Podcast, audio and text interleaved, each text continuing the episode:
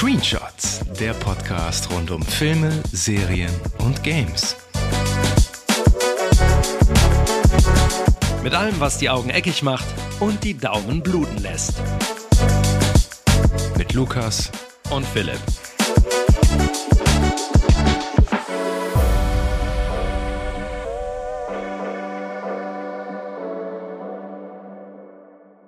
Am Rusemontag jedes Stadt, Gamelle Serienbesprechung satt. Gleich zwei Folgen The Last of Us besprechen wir mit riosem Spaß. De Serie mit Zombies aus pilzigem Stoff. Dat is sie ja fast wie in Düsseldorf. Nur schalte dann mal eure Lautsprecher scharf. Dreht's höchstet endlich Screenshots Alaf. Ich bin et, der lustige Philipp. Und ich bin es, der Stenz Lukas. Und jetzt reden wir wieder normal. Ja, bitte. Also- so erstmal Erstmal erstmal räuspern. Genau. Die ganze Folge wird jetzt nicht so gesprochen. Auf Aber keinen herzlich Fall, willkommen uns ja kein Mensch. bei Screenshots. Genau. Screenshots Alaf. Und damit haben wir jetzt auch Karneval abgehakt. Und da sind wir auch wieder schon zurück. Nach letzter Woche, wo wir leider ausgefallen sind, ähm, melden wir uns jetzt zurück mit gleich zwei Folgen. Denn Folge 5 haben wir ja ausgelassen, aber der widmen wir uns jetzt trotzdem noch. Ja, natürlich, weil in der Folge 5 ist ja einiges äh, passiert und vorgefallen. Vorgefallen, das Kölsch, ich kriege das Kölsch nicht mehr weg. Also in Folge 5 ist ja auch einiges vorgefallen, deswegen legen wir damit auch gleich los, würde ich sagen. Genau. Ähm, ich habe die jetzt vorhin nochmal äh, geschaut, also ein zweites Mal auf Englisch. Und muss vorab sagen, dass ich die irgendwie mit am schwächsten fand, die, äh, die Folge. Warum? Also mir hat die irgendwie auch beim zweiten Mal gucken nicht so, nicht so gut gefallen. Ich finde generell diesen ganzen äh, Plot in Kansas City, der war bisher äh, der größte Schwachpunkt ähm, in der Serie bisher. Also ich finde, es war Henry und Sam haben sie super hinbekommen. Aber ich weiß nicht. Also vielleicht, weil die Serie sich zu, äh, zu sehr am Spiel da orientiert hat. Trotzdem noch andere Pfade gegangen ist, aber mich hat die emotional auch irgendwie nicht so abgeholt. Wie, wie, wie ging es dir da? Also ich habe einmal ähm, das Gefühl gehabt, dass die sehr schnell, dieser Handlungsstrang sehr schnell irgendwie beendet wurde auf einmal. Also wurde halt so ein Schleifchen drum gemacht. Ähm, also dieser ganze Strang halt mit Henry und Sam, aber auch mit der Kathleen und ihrem, ihren Henchmen da, mit ihren Hunters. Ich dachte, da kommt ein bisschen mehr. Ich dachte, das wird jetzt so ein übergreifendes Storygeflecht. Gerade mit der Kathleen, dass die jetzt irgendwie eine Art äh, größerer Bösewicht wird, aber das hat sich jetzt komplett erledigt. Nehme ich mal an.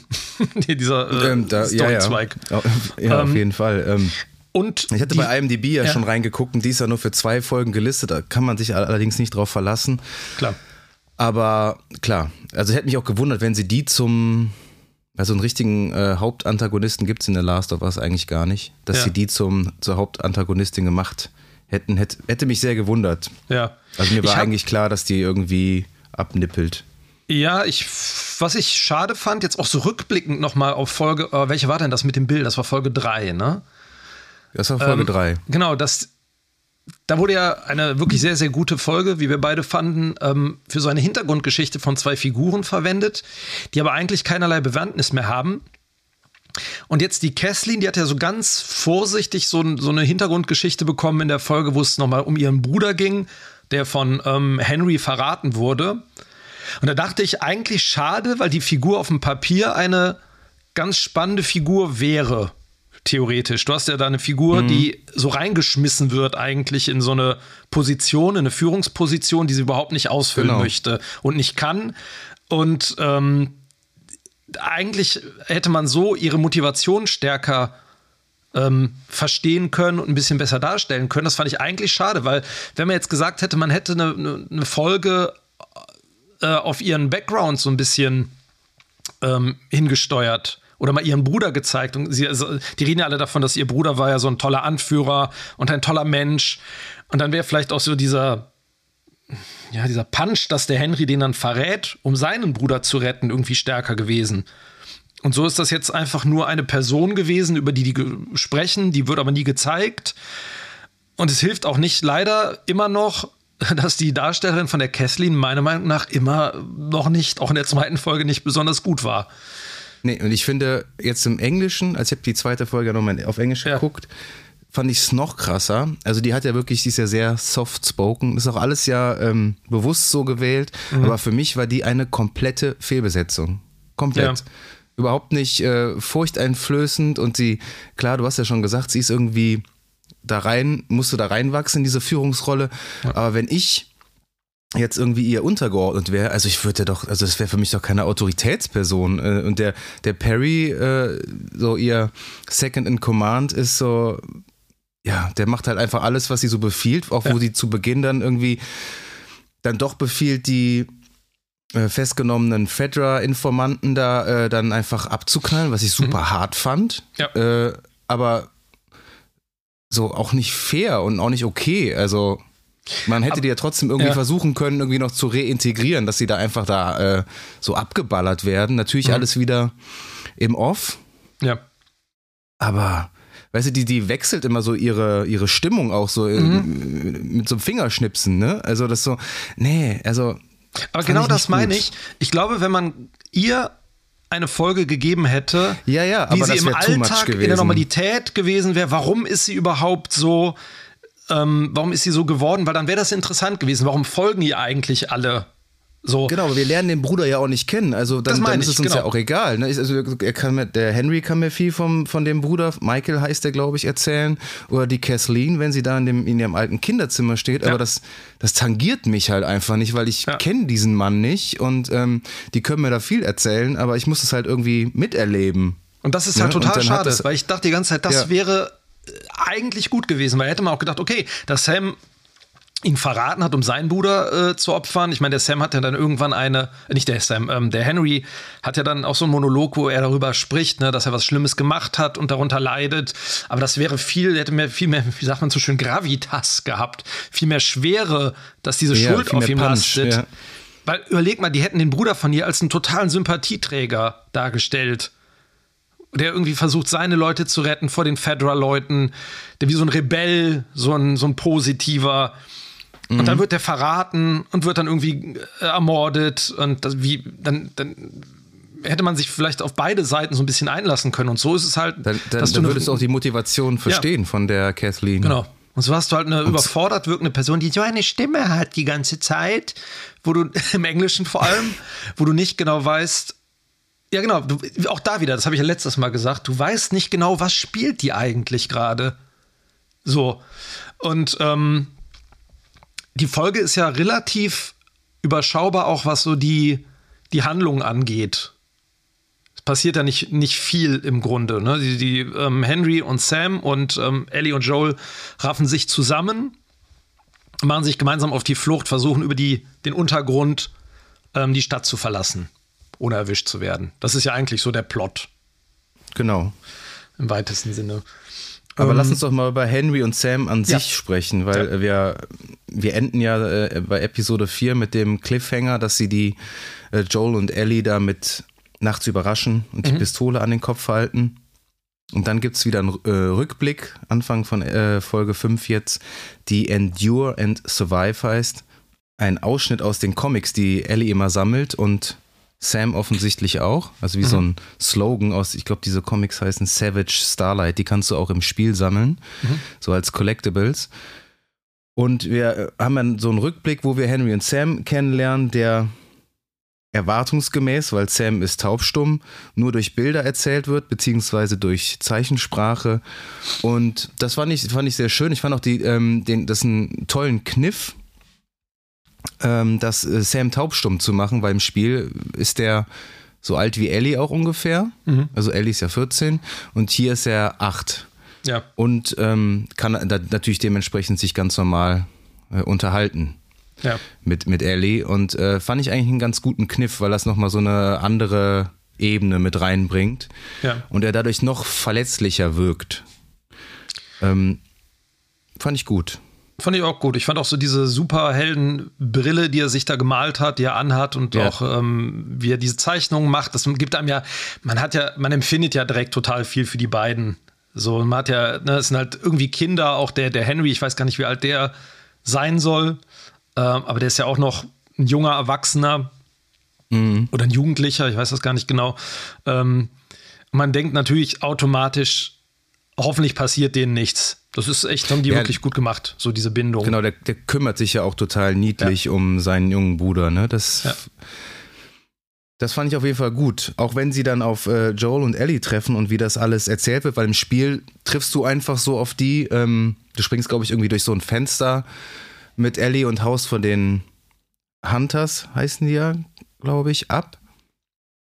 Und äh, dann äh, triffst du auf die und da gibt es dann, die, die halten sich dann auch gegenseitig die Pistole da, äh, mhm. bedrohen sich da und merken dann, okay, wir haben einen gemeinsamen Feind. Ja. Und aber du hast halt keine Hintergrundgeschichte zu äh, Henry und Sam und das mhm. fand ich in dem Fall eigentlich ganz gut. Und dass die, die müssen dann auch durch die Tunnel fliehen, allerdings durch so diese Abwasser. Äh. Tunnel, das Abwassertunnelsystem von Philadelphia, das ist ja jetzt in Kansas City. Und hier halt, äh, was sind das so? Was sind das für Schächte? Also, die sehen ja weil fast, ein U-Bahn-System haben die ja. ja. nicht, da sagen sie ja extra noch. Nee, nee, genau, aber das, sind, das sieht ja, wo die am Anfang drin landen, sieht ja fast wie so Bunkerräume aus. Das sind wahrscheinlich irgendwelche Lagerhallen, Lagerräume unterirdisch, wo die ja so ähm, die Wände angemalt haben, wie so eine Art Kindergarten fast.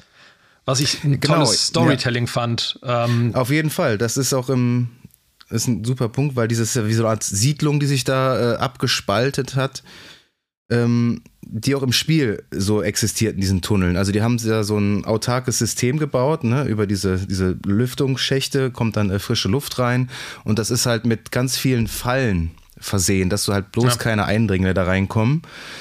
Und die haben sich da so ihre eigene Siedlung aufgebaut, auch äh, viele Kinder da gehabt. Und ja. die, diese Siedlung ist auch schon ausgestorben, wenn du da durchgehst mit Henry und Sam im Spiel.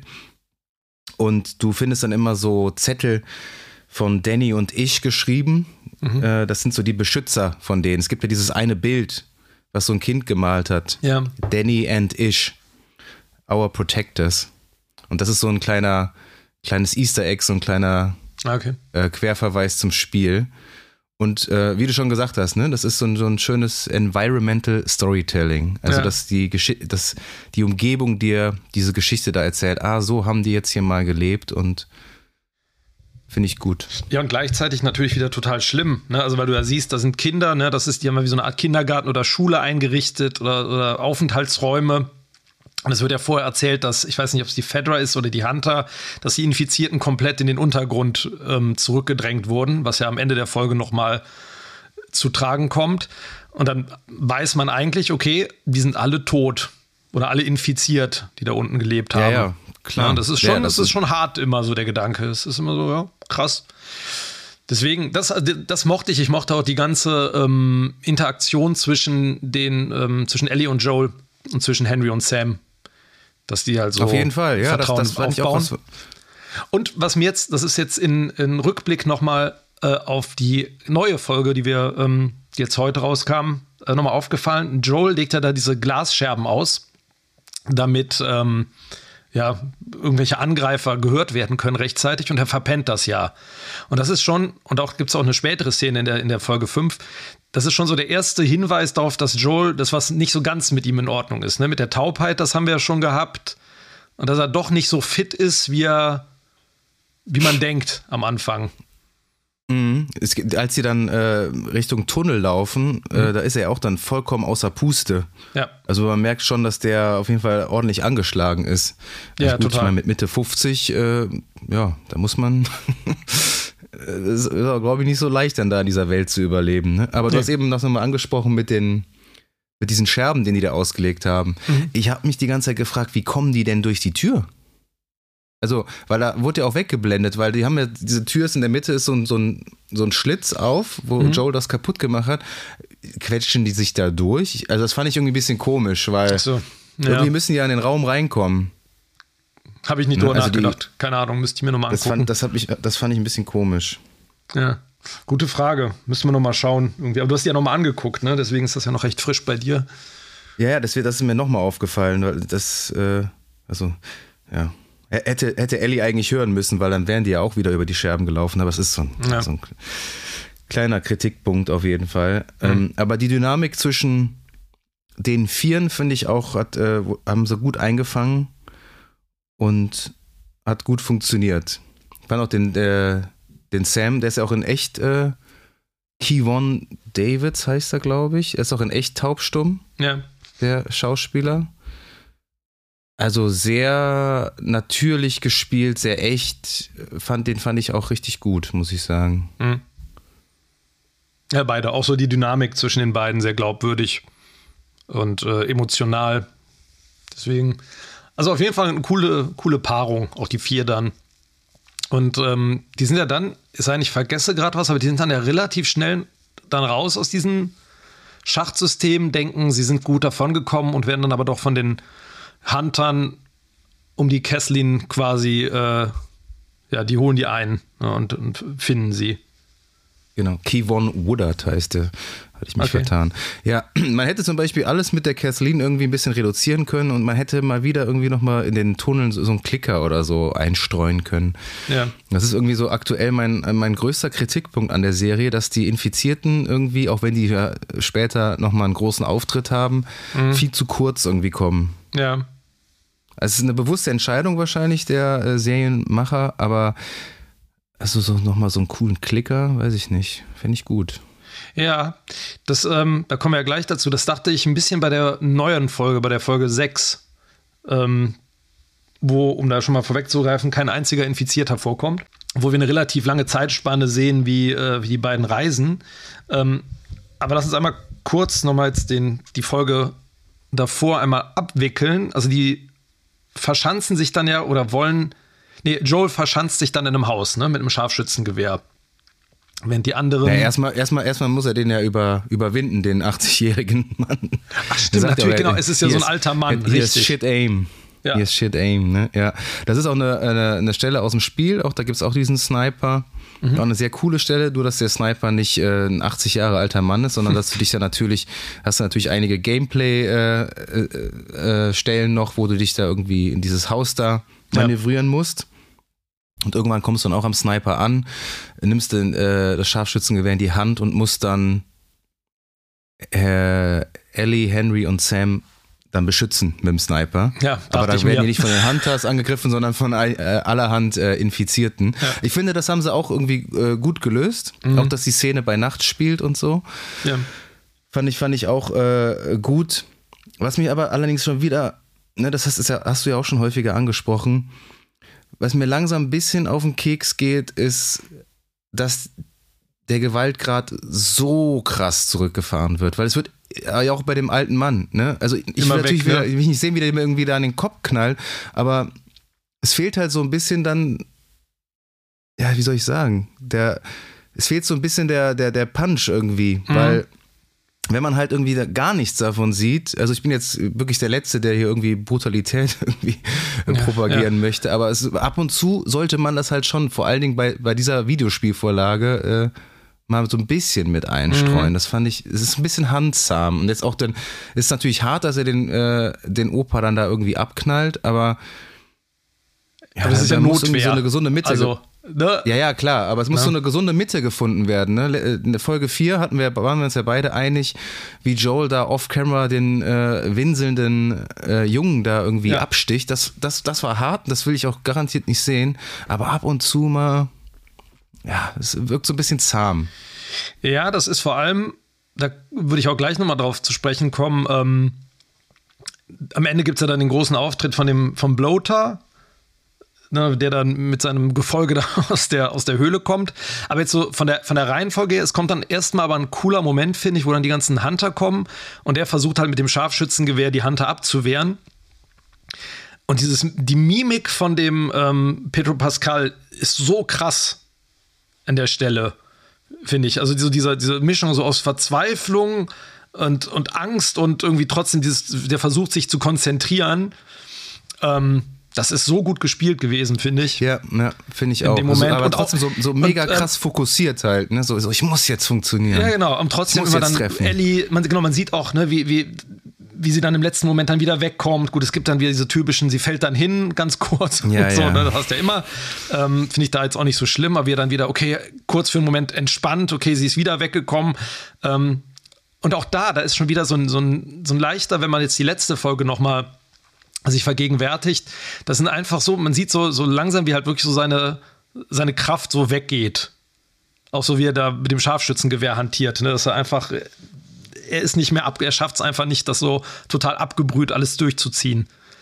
Das fand ich cool. Mhm. Also diese, die Mimik, wie viel der erzählt, einfach nur durch seine Blicke in der Szene, das ist, das ist wirklich großartig. Das ja, ich finde auch, ich finde, also jetzt beim zweiten Mal gucken fand ich es besser. Beim ersten Mal war ich etwas, äh, naja, enttäuscht ist, glaube ich, das falsche Wort. Aber ich habe mir natürlich von dem Bloater-Auftritt ein bisschen mehr gewünscht. Ich fand, der war sehr ja. gut inszeniert, der war sehr geil gemacht. Aber der war natürlich auch ähm, nur sehr kurz zu sehen. Also mhm. hat er wirklich wenig Screentime gehabt.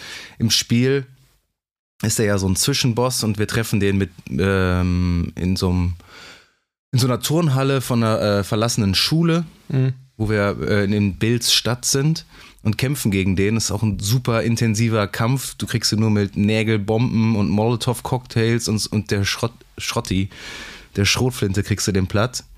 Und du merkst ja auch hier, der ist halt irgendwie, also für Leute, die äh, vielleicht das Spiel nicht gespielt haben, denkt man ja, das ist ja eigentlich unbesiegbar, dieses Viech. Ja. Oder? Ja, ja, klar, das prallt ja alles an dem ab, die ganzen Gewehrsalven.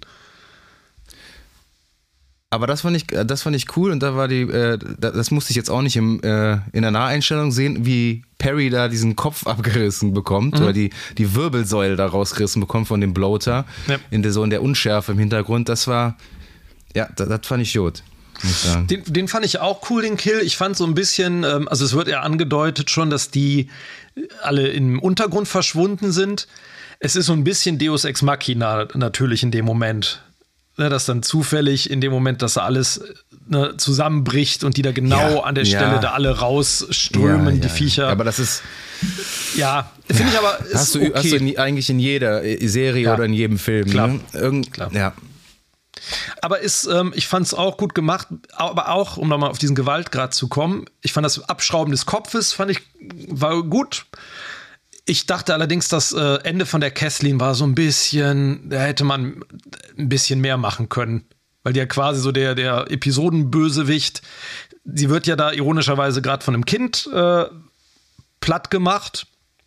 Und sie sagt ja vorher, ne, Kids die every day. Ja, yeah, Kids so, die ne? all the time. All the time. Ja, ja. Ähm, aber da hat sie ja nicht Unrecht. Das, das, ist, das fand ich eigentlich ganz gut, ja. den, diese, diesen Dialog nochmal. So, warum ist dein, äh, so, äh, dein Bruder ja, mehr oder das Kind jetzt an, mehr wert als andere Kinder? Ja. Also ist halt auch, äh, es zeigt halt auch nochmal, ähm, was für eine äh, Welt man da lebt. Ne? Also so besser Kinder gespielt, sterben ja selten. Ne? Mit ein bisschen mehr besser gespielt, Background hätte das total, hätte das viel mehr gemacht. Ähm, aber ich dachte da, wie sie dann, dann springt dieses Kind ja auf sie drauf und prügelt dann. Und da hätte man, also der hätte man so ein bisschen größeren Bösewicht-Tod ja, so ein fiesen Tod, ja. Ja, so ein bisschen so, keine Aber Ahnung, muss ja auch nicht im Detail und ich, die muss jetzt auch nicht zerrissen werden vor der Kamera direkt, aber man sieht es ja fast noch nicht mal, was passiert. Das ist ja mhm. so, wird ja wieder weggeschnitten, wo, die, wo reingebissen wird quasi. Aber lass uns doch mal kurz zum Klicker-Mädchen kommen. Ja. Das ist auch so ein Novum gewesen, was die jetzt dann für die Serie erfunden haben, was ich richtig cool fand. Da haben die ja so ein elfjähriges Mädchen, was so eine mhm. so, sich so krass verbiegen kann. Wie so eine da Schlangenfrau, ne? Ja, genau. Mhm. Haben die genommen. Da gibt es also auch so äh, Making-of oder äh, Aufnahmen von dem, äh, von dem Kind, wie sich das da durch diesen äh, Bully da äh, so schlängelt. Das fand ich ja. ziemlich geil. Das fand, fand, ich fand, ich eine coole Idee. Und auch irgendwie zu zeigen, so, wow, okay, weil so, du kämpfst im Spiel halt jetzt nicht gegen infizierte Kids. das ist, mhm. ist natürlich auch irgendwie hart. Ja. Ähm, aber natürlich irgendwie ironisch, dass, äh, dass ausgerechnet dieses Klicker-Mädchen dann Kathleen dann da mhm. hops nimmt. Also bye bye, Kathleen. You will not be missed. Aber die Folge hatte so zwei, drei, also wie gesagt, einmal dieses Deus Ex Machina, was okay ist, aber die hatte so zwei, drei Inszenierungen, die ich so ein bisschen blöde fand. Also wo dann ihr Henchman da sagt, ich, wer ist Perry? Gary, Perry, genau. Perry, ähm, dann zu ihr so hier, don't look back, run.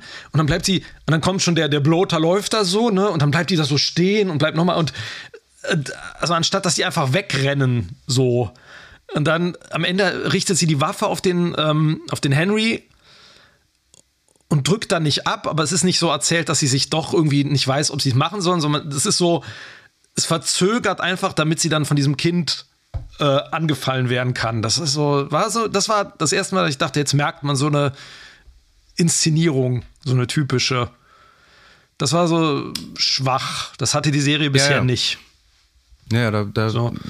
bin ich ähnlicher Meinung. Ich meinte ja Ja. auch äh, zu Beginn, dass ich die Folge zusammen mit Folge 4 irgendwie am schwächsten fand. Also Ja. schwach Ja. ist ein hartes Wort. Ich fand die immer noch okay. Aber Ja. jetzt so im äh, Gesamtkonzept der Serie bisher fand ich, waren das eher so die schwächeren Folgen. Ich meine, man kann jetzt auch nicht jede Folge so eine klar. Episode 3 da raushauen.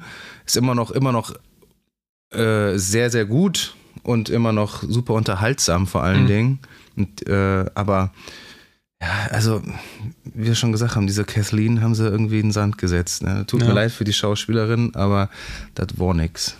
Ja, ich habe mich dann auch gefragt, ähm, diese, die Folgen enden ja eigentlich immer sehr abgeschlossen. Ne? Also jetzt ist dieser, dieser Handlungsbogen mit Kathleen und den Hunters ist wieder vorbei und ähm, da reden wir jetzt auch noch wahrscheinlich gleich kurz drüber.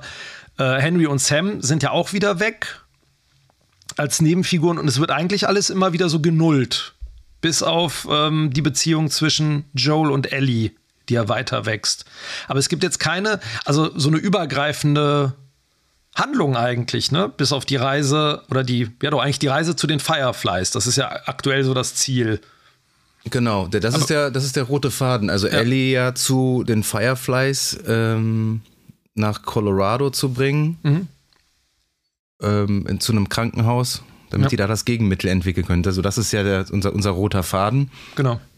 Aber im Spiel kommen Henry und Sam ja natürlich auch vor und die sind halt auch ein wichtiger Bestandteil, weil die halt auch nochmal so ein Spiegel für Joel sind. Also sie sind ja schon sehr wichtig für seine Charakterentwicklung, weil er ja wieder sieht, wie der, weil der Henry ja genauso auf den Sam aufpassen muss wie er auf Ellie Ja. und sieht, was er dann äh, verliert. Ne? Also er es sp- spiegelt sich ja insofern wieder, ich glaube, wenn, wenn, wenn Joel Ellie verliert, wird er sich wahrscheinlich auch das Leben nehmen. Vielleicht nicht zu diesem Zeitpunkt, aber im weiteren Verlauf äh, der Serie. In, insofern haben die ja schon eine gewisse Story-Bewandtnis. Also das, das finde ich jetzt, sehe ich jetzt nicht unbedingt so, dass es das dann wieder, klar, es ist wieder genullt, es geht da irgendwie weiter, aber für die beiden ist es ja auch wieder so ein Moment, ähm, wo sie sich der Sit- Situation noch mal mehr gewahr werden, okay, wir sind echt aufeinander angewiesen und wir dürfen nicht so enden wie die beiden. So, das ist nochmal so ein, so ein Mahnmal irgendwie. Und Aber auch das für, meinte ich für ja. Ellie halt auch noch, ist Also auch für, für- Ellies Entwicklung Ja. sehr, sehr wichtig im Verlauf Genau, also der das Serie. meinte ich ja. Also, Für Joel und Ellie, ja. Da, ne, das, das entwickelt sich weiter, aber es ist nicht so, dass man das, dass es irgendwie einen, also keine Ahnung, zum Beispiel eine Gefahr gibt im Hintergrund, die ähm, hinter denen her ist oder einen, so einen übergreifenden Bogen sozusagen. ach ne? so.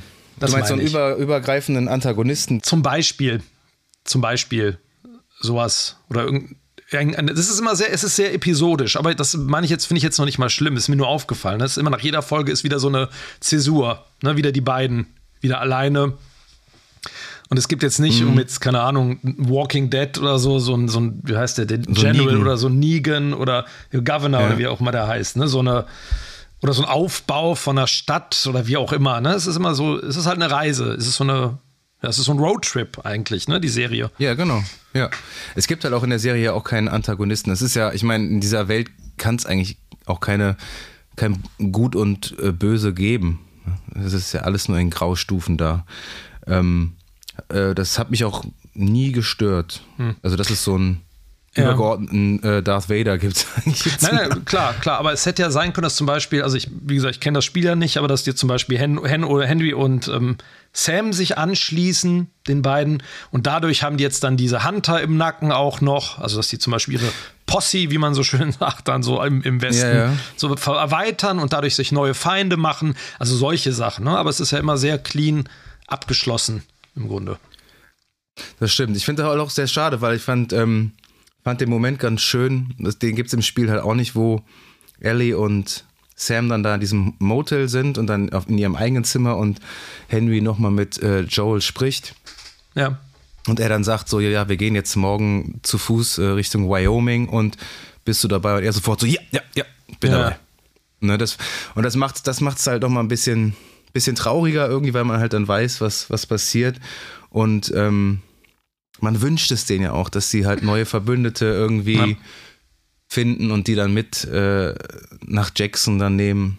Ja, dieser, dieser schöne Moment, ähm, der auch dieses Superhelden-Ding aufgreift, wo Ellie versucht, ihn dann mit ihrem Blut zu heilen, sozusagen. Also sie versucht, die schneidet sich, glaube ich, weiß nicht, in die Hand oder so oder in den Daumen ähm, und toucht das dann auf seine Wunde. Er wurde ja gebissen, der Sam. Ähm, und sie versucht, oder sie hatte die Hoffnung, dass es vielleicht irgendwie hilft, wie so eine Superheldenkraft im Grunde. Und es ist schon ähm, mutig wieder für so eine Serie. Gut, die ist ja eh sehr erwachsen erzählt, aber dass die so einen kleinen Jungen dann ähm, auch äh, infizieren und verwandeln lassen und dann auch erschießen lassen. Das ist schon, das hatte mhm. schon, schon ordentlich Punch. So, als, Auf jeden Fall. Es ist halt, ist halt sehr tragisch halt auch. Ja. Ähm, ist natürlich im, im Spiel genauso. Mhm. Ähm, da spricht dann Sam auch noch mal mit, äh, mit Ellie, aber er offenbart ihr nicht, dass er infiziert ist. Mhm. Er stellt ihr auch die Frage, ähm, dass er das, also er, er, hat halt das Gefühl, dass Ellie vor nichts Angst hat. Ja. Und ähm, die Dialoge sind halt auch wieder eins zu eins so wie im Spiel. Und Ellie gibt ja dann irgendwann nach und ist ja dann, irgendwann hat er ihren, ihren Kern ja irgendwie erreicht und dann sagt ja. sie so, dass sie ähm, Angst davor hat, allein zu sein. Mhm. Und das ist so quasi ihre übergeordnete Angst und äh, das Schlimmste, was ihr passieren kann. Und das ist halt auch so, äh, was halt auch im Verlauf der Story und in Part 2 halt immer auch zu einem Thema wird.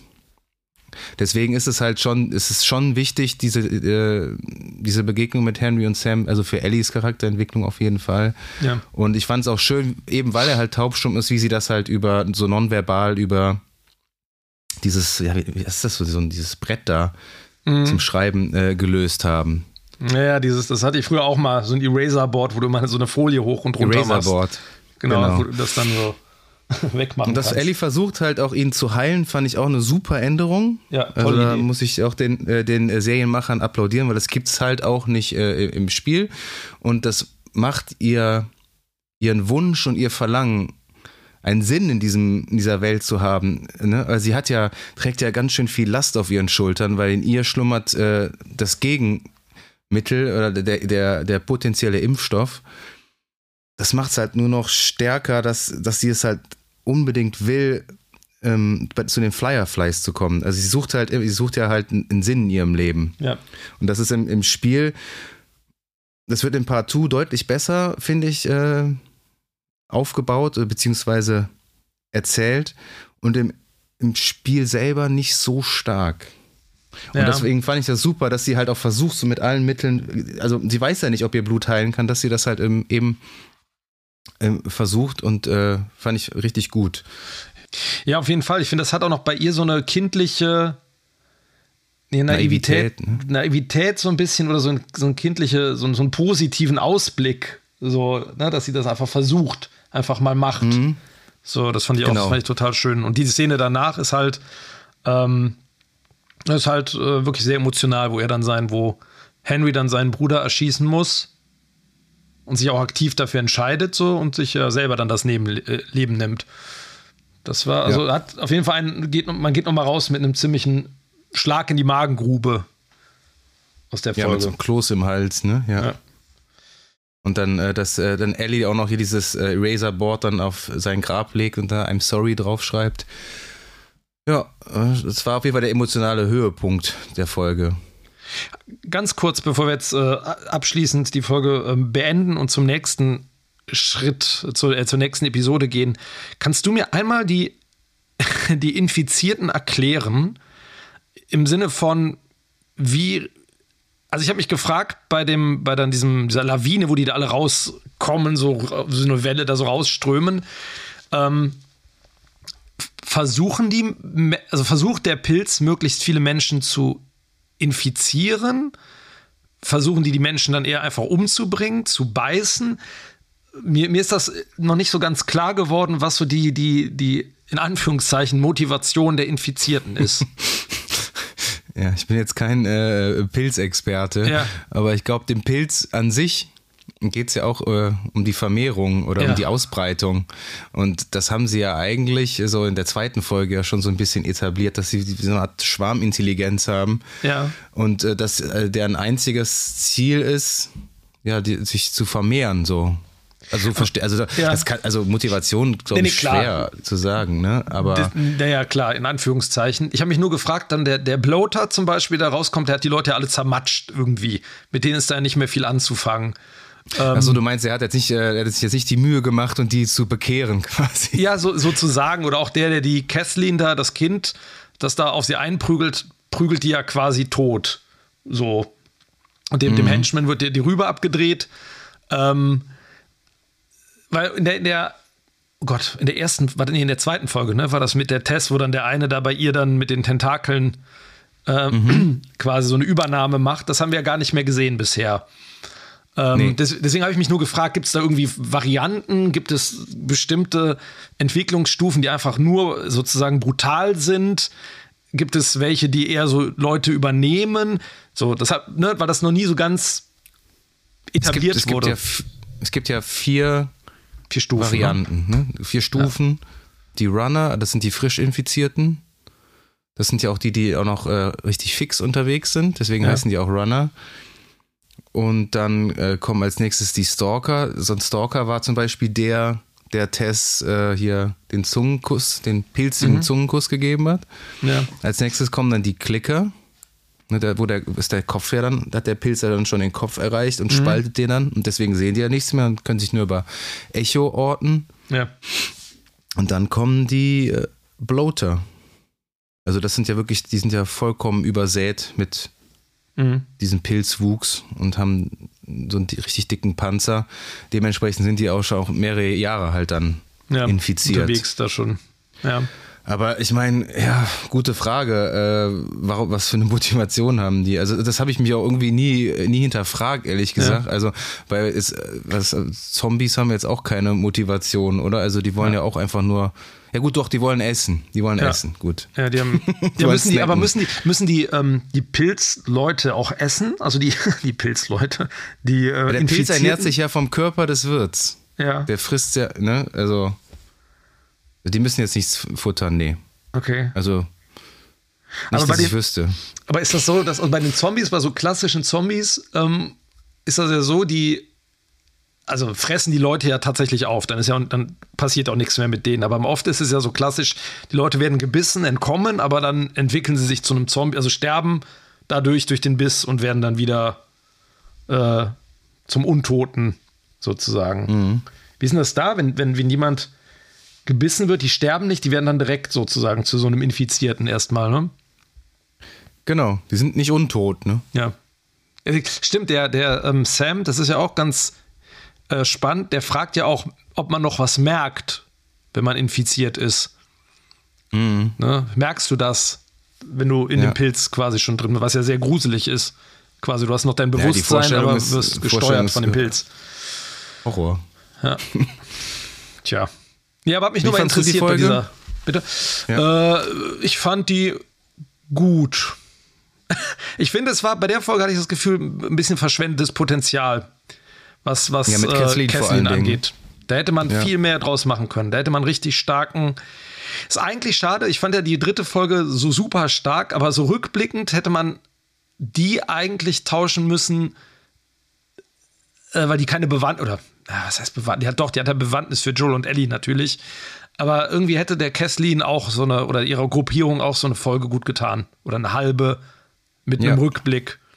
Ich glaube, das wäre richtig, Fall, ja. richtig äh, spannend gewesen. Ja, aber auch eine der schwächeren insgesamt. Also eher hinten anzusiedeln, Mhm. so gefühlt. Ja. Und von einer schwachen Folge kommen wir zu einer sehr starken Folge, wie ich finde, nämlich der Okay. aktuellen Folge 6. Die hat den Namen Kin. Äh, Das heißt Verwandtschaft, soweit ich weiß. Ja. Und ist ja klar, wer damit gemeint ist. Tommy, ja. denke ich jetzt mal. Und das spielt, äh, am Anfang gibt es nochmal so einen Reminder von, zu Henry und Sam. Ich weiß nicht, warum die das da eingebaut Ganz haben. seltsam. Vielleicht, weil, war, Also dachte ich auch so, hä? Ja, weil äh, gehen die jetzt, also weil jetzt irgendwie zwei Tage mehr dazwischen lag, weil die Folge kam ja Samstag, nee, Freitag raus in den USA und Mhm. bei uns Samstag und äh, da lagen jetzt nochmal zwei Tage dazwischen. Ich weiß nicht, denken die, die Leute haben das vergessen oder so? Ich weiß nicht. Ich dachte auch, ob man auch- vielleicht ne- ne- irgendwas, also ich habe es mir auch angeguckt, dachte, jetzt kommt vielleicht eine neue Perspektive irgendwie rein. So, dass man halt die Szene aus einem anderen Blickwinkel und irgendwas, aber war Ja, ja, einfach wirklich gar nur. nicht, ne? Nö. Ja. Also, strange. Und es drei, spielt drei Monate später nach Henry und Sam und es ist der Winter. Ja. Hat Einzug gehalten. Findest du nicht Und- auch, dass Pedro Pascal in der Winterlandschaft eine total gute Besetzung für Arthur Morgan wäre bei einer Red Dead Redemption Verfilmung? ich habe da solche Red Dead Redemption Vibes bekommen mit dieser braunen Jacke und den Handschuhen im Schnee auf dem äh, dann ähm, auf dem wann sind die ja schon auf dem Pferd doch, ne? Die sind da schon auf dem Nee, nee, nee. Nee, haben stimmt, die nicht, später erst, genau, da kommen erst die. Aber so diese, diese Landschaft und dann auch diese Gitarrenklänge wieder, so diese einzelnen, der wäre irgendwie eine total gute Besetzung für so einen Red Dead Redemption Charakter. Gibt es eine Besetzung, wo der nicht reinpassen würde? Nee, aber in dem Fall ja auch diese gesagt. Stimme einfach irgendwie. Einfach ein ja, Hut, ja, Cowboy-Hut, absolut. Ja, Arthur noch Morgan. Cowboy-Hut auch. Ne? Ja, auf jeden Fall. Ja, Ja. wieso nicht? Würde ich mir angucken. Ja, ne? Bisschen anderer Bart. Dead, ja, eigentlich, eigentlich eine gute Frage, weil jetzt sind ja Videospieladaptionen ja richtig hoch im Kurs. Ja. Jetzt kommt ja God of War, jetzt kommt Horizon Zero Dawn äh, nach The Last of Us und dann kommt jetzt vielleicht bald Red, Red, Red Dead Redemption, wer weiß. ja. Also, Aber wie, also, das ge- könntest du noch inszenieren, aber Grand Theft Auto oder so, das, das wäre, glaube ich, scheiße. Oder GTA? Ab, ja, komplett ab. Also, so eine Farce Absurd. halt, ne? So eine Satire halt auf. Ja. Also. Aber ich habe mich gefreut, ähm, um damit mal auf die Handlung kurz zurückzukommen, äh, Neues Setting. über, über das neue Setting, genau. Auf jeden Fall, auf jeden Fall. Diese Panoramen, ah, traumhaft. Das ist ja in Kanada, ne? gedreht. Kanada, genau, die Rockies. Ähm, ich war da selber mal in der Nähe, also ich war ja auch mal in Calgary und in den Rockies auch, Lake Louise und da war es auch alles total Mhm. Ich verschneit. sagen, es gibt da, genau, Lake Louise. Du warst ja auch in Kanada, ne? Ja, genau, und so Banff und so, da gibt es diesen Ink-Spots, wo, genau. wo Ellie sagt, äh, mit, den, mit den, diesen türkisen Seen. Ich dachte auch, ey, das genau, genau die im Schnee, diese Bilder. Ja. Geil. Ja, mega, mega geil, ja. Und ähm, dann sehen wir kurz, ich muss jetzt einmal kurz nachschauen, wie die hießen.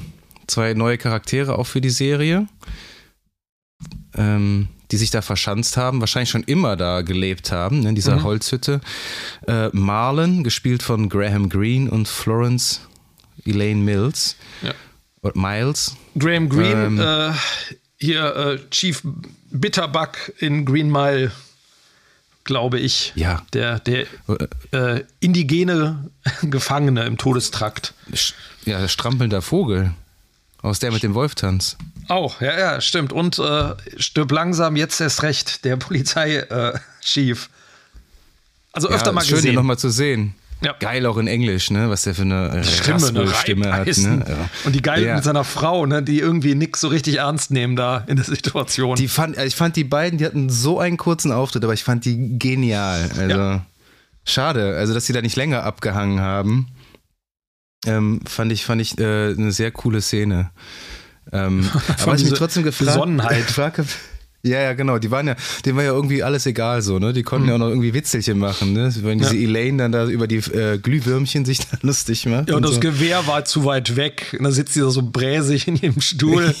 Ja, aber Hat das ist sich- halt auch wieder so eine Sache, dass äh, wie kannst du in dieser Postapokalypse ähm, ja, die, diese Kilos behalten? Also du, du, du isst ja eigentlich. Hatte die Kesslin ja auch, oh Gott, B- Bodyshaming, aber. Bodyshaming, ähm, also wir wollen ja kein Bodyshaming auch. betreiben, aber es eigentlich müssten ja alle Leute ausgehungert sein, weil es Ja. gibt ja kaum was zu futtern. Das stimmt. Oder die Konserven sind so voll mit Zucker und was weiß ich nicht alles. Nutella-Gläser im Keller noch. Genau. Die essen ja auch nur Fleisch da, ne? Ich meine, da, da war ein Ja. Hirsch draußen, der, der bringt zwei, zwei Kaninchen mit oder zwei Ja. Hasen. Ähm, am Endeffekt äh, warnt der die ja auch nur noch mal, dass sie nicht nach Westen gehen sollen, sondern nach Osten, weil in diesem Fluss, Ja. der Fluss des, wie Des nennen sie ihn, Todes. den Fluss des, des Todes, genau, ähm, Unheil auf sie wartet. Ähm, aber auf jeden Fall coole kleine Szene und wie du schon gesagt hast, äh, dass das Setting mal jetzt gewechselt ist, fand ich eine sehr willkommene Abwechslung und du hast auch wieder mehr Ellie und Joel Momente, die ja eh irgendwie immer mhm. cool sind, weil ich ähm, finde, es wird von Folge zu Folge besser und die haben eine krass gute Chemie. Mhm. Also die wird immer besser. Also die, die Dynamik zwischen den beiden ist haben sie wirklich gut hinbekommen, muss ich wirklich sagen. Auch das wie sie da am äh, äh, Lagerfeuer sitzt und Ellie die äh, Nordlichter da beobachtet. Ähm, und dann quatschen sie ja irgendwie darüber. Also sie will einen Schluck von äh, hier. Äh, heißt Schnaps oder Whisky oder was auch immer da. Mm, ja, genau, schmeckt immer noch scheiße, ne? Ja. sie versucht es trotzdem.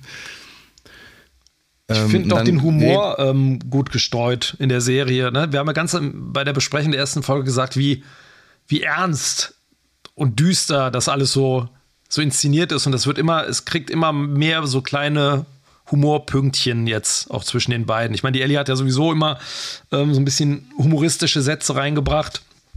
Aber das wird immer, immer mehr und ich finde, der Humor trifft auch sehr gut. Also es ist selten, dass man irgendwie denkt, so, uh, das war jetzt aber ein Cringe. furchtbarer Witz. Äh, außer aus dem Witzebuch ja. halt, ne? aber das ja, ist, das gibt keine ja. Witze. Oder ich finde, ich fand das sehr lustig. Wie ist denn das im Deutschen, wo die dann an dem Staudamm stehen, die dann so damn sagt, wo dann irgendwie, was macht ihr da im Deutschen für einen Witz? Damm, verdammt? Kann sein. Ich weiß es nicht. ist, ist, mir entgangen. Ist mir entgangen. Ja, ja. Im Englischen irgendwie Damn und dann, dann spielt er auf dieses Witzebuch wieder an, ne? dass sie nicht äh, kein zweiter Autor wie im Witzebuch ist.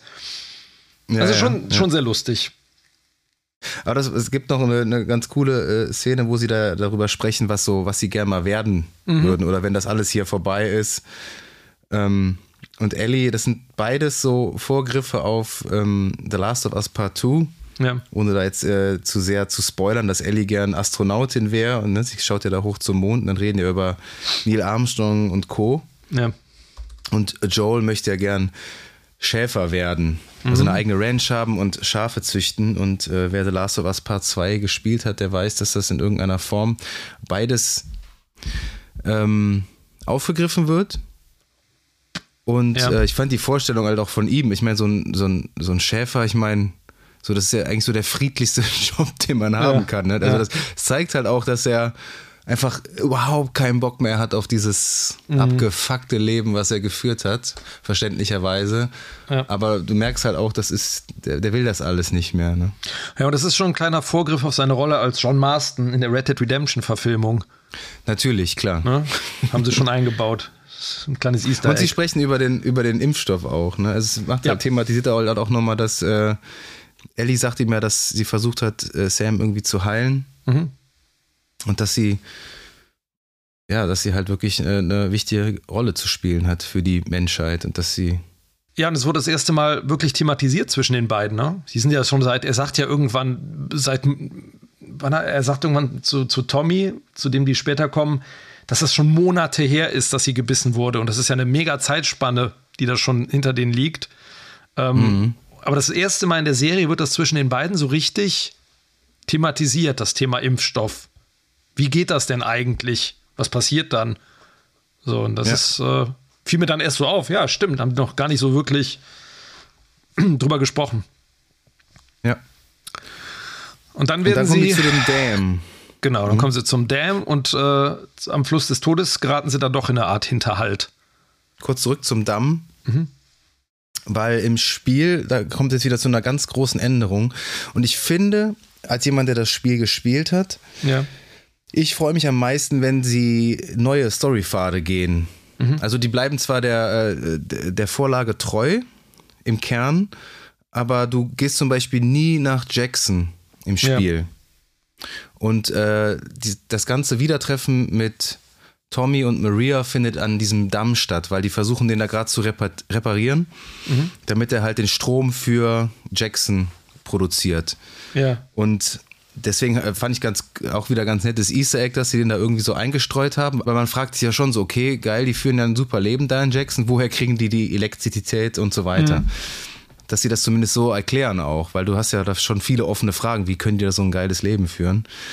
Ähm, ja, aber dann werden sie halt trotzdem ja von äh, den, ja, die haben ja eigentlich gar keine Namen. äh, ja, von diesen Leuten der Kommune, von den Ja. Kommunisten, Ja. äh, da angegangen. Und da kommt eine sehr spannende Szene mit dem Hund. Genau, der Hund, der äh, erspürt ja, wenn jemand infiziert ist.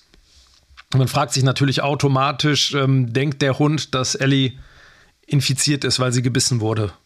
Trägt sie etwas in sich, was den Hund dann anlockt, sozusagen? Und ähm, die Szene, da, da geht äh, Joel dann später selber auch darauf ein, zeigt in dem Moment, und das fragt man sich wirklich, was macht denn Joel jetzt? Wie kommt er aus der Situation? Hat er irgendeinen Plan? Und wie man sieht, hat er keinen Plan. Ne, er der steht ja wie einfach da und genau, und steht da und ähm, ja, lässt es einfach geschehen. Und zum Glück ist der Hund gut zu sprechen, gut zu riechen auf Ellie und ja, sie lacht und streichelt ihn und ähm, eine der ähm, ja, Mitreitenden ähm, fragt dann, äh, wo die hinwollen und Joel erwähnt dann seinen Bruder und äh, die wissen sofort, okay, es kann sich um Ja, da Tommy habe ich mir handeln. die ganze Zeit, ja, da habe ich mir die ganze Zeit gedacht, ähm, als der Hund äh, Richtung Ellie geht, dachte ich mir so, Joel, mach dein scheiß Maul auf und sag endlich hier, ich bin der Bruder, ich suche Tommy. Ja. Ne? Also sag doch was. Und es wird ja nachher erklärt, warum er nichts gesagt hat. Und das wird ja auch super ähm, thematisiert dann, weil er halt Ja. wirklich äh, unter diesen Angstzuständen leidet und wie gelähmt einfach war. Er Ja. wusste nicht, was er sagen sollte. Und ähm, was- man hat halt dann dadurch eine sehr spannende Szene bekommen. Ja, und Maria, die ähm, Frau von Tommy, die weiß ja dann eigentlich sofort Bescheid, als er sagt, er heißt Joel, Genau. wer die beiden sind. Und das gibt es auch einen coolen äh, Swap. Also, also das haben sie, äh, haben sie gewechselt, weil Joel sucht im Spiel ja nicht aktiv Tommy, sondern die wollen, also wo sucht er den aktiv? Ich weiß es nicht mehr. Auf jeden Fall ist Joel eher so zurückhaltend im Spiel, als die Tommy treffen. Und äh, Tommy ist dann total, äh, äh, nimmt ihn dann halt in den Arm und Joel ist so sehr überrascht, dass er so nach dem Motto, oh, mein Bruder mag mich ja doch noch. Und hier im Spiel ist es, äh, in der Serie ist es genau umgekehrt. Ne? Also äh, der Joel freut sich ja mega, verständlicherweise, äh, wie Ja. er dann äh, Tommy wieder sieht. Und Tommy kann ja seinen Augen da nicht trauen. Und äh, ja, dann sind die das in Jackson, was ich sehr, sehr, sehr, sehr cool fand. Mhm. Nach Jackson kommt man in, im zweiten Teil von The Last of Us und Okay. äh, da haben sie super cool umgesetzt. Also wirklich, da musste ich, hatte ich die ganze Zeit Part 2 Backflashes. Das fand ich gut. Ja.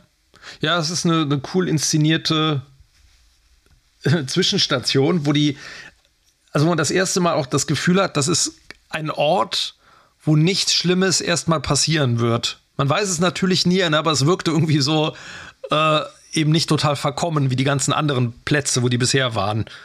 So von den ganzen, äh, von den Menschen her. Und ähm, aber man merkt sofort dieses Wiedersehen zwischen Tommy und Joel, dass da ein paar unausgesprochene Sachen zwischen den beiden sind. Also es ist so, es ist, die umarmen sich und sind ähm, fröhlich, aber sowohl Ellie macht sich Gedanken, ne, man sieht ja dann irgendwie ihren sorgenvollen Blick, als ähm, die Brüder sich dann umarmen und später, ähm, ja, kriselt es dann ja auch zwischen den beiden. Ja, sie hat ja da schon. Angst, irgendwie Joel zu verlieren, ne? weil Genau. sie denkt jetzt, oh, jetzt Die hat er seinen Bruder wieder, die Reise ist vorbei, ich bin jetzt nicht mehr wichtig, so ungefähr.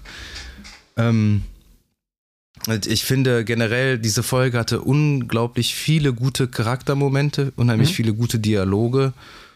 Ähm, und äh, schauspielerisch fand ich die bisher, also vor allem was äh, Pedro Pascal angeht, so mit am besten, würde ich Mhm. sagen. Also was er, was er da so abreißt und auch, ich finde auch Tommy äh, mit Gabriel Luna ist eine super Besetzung.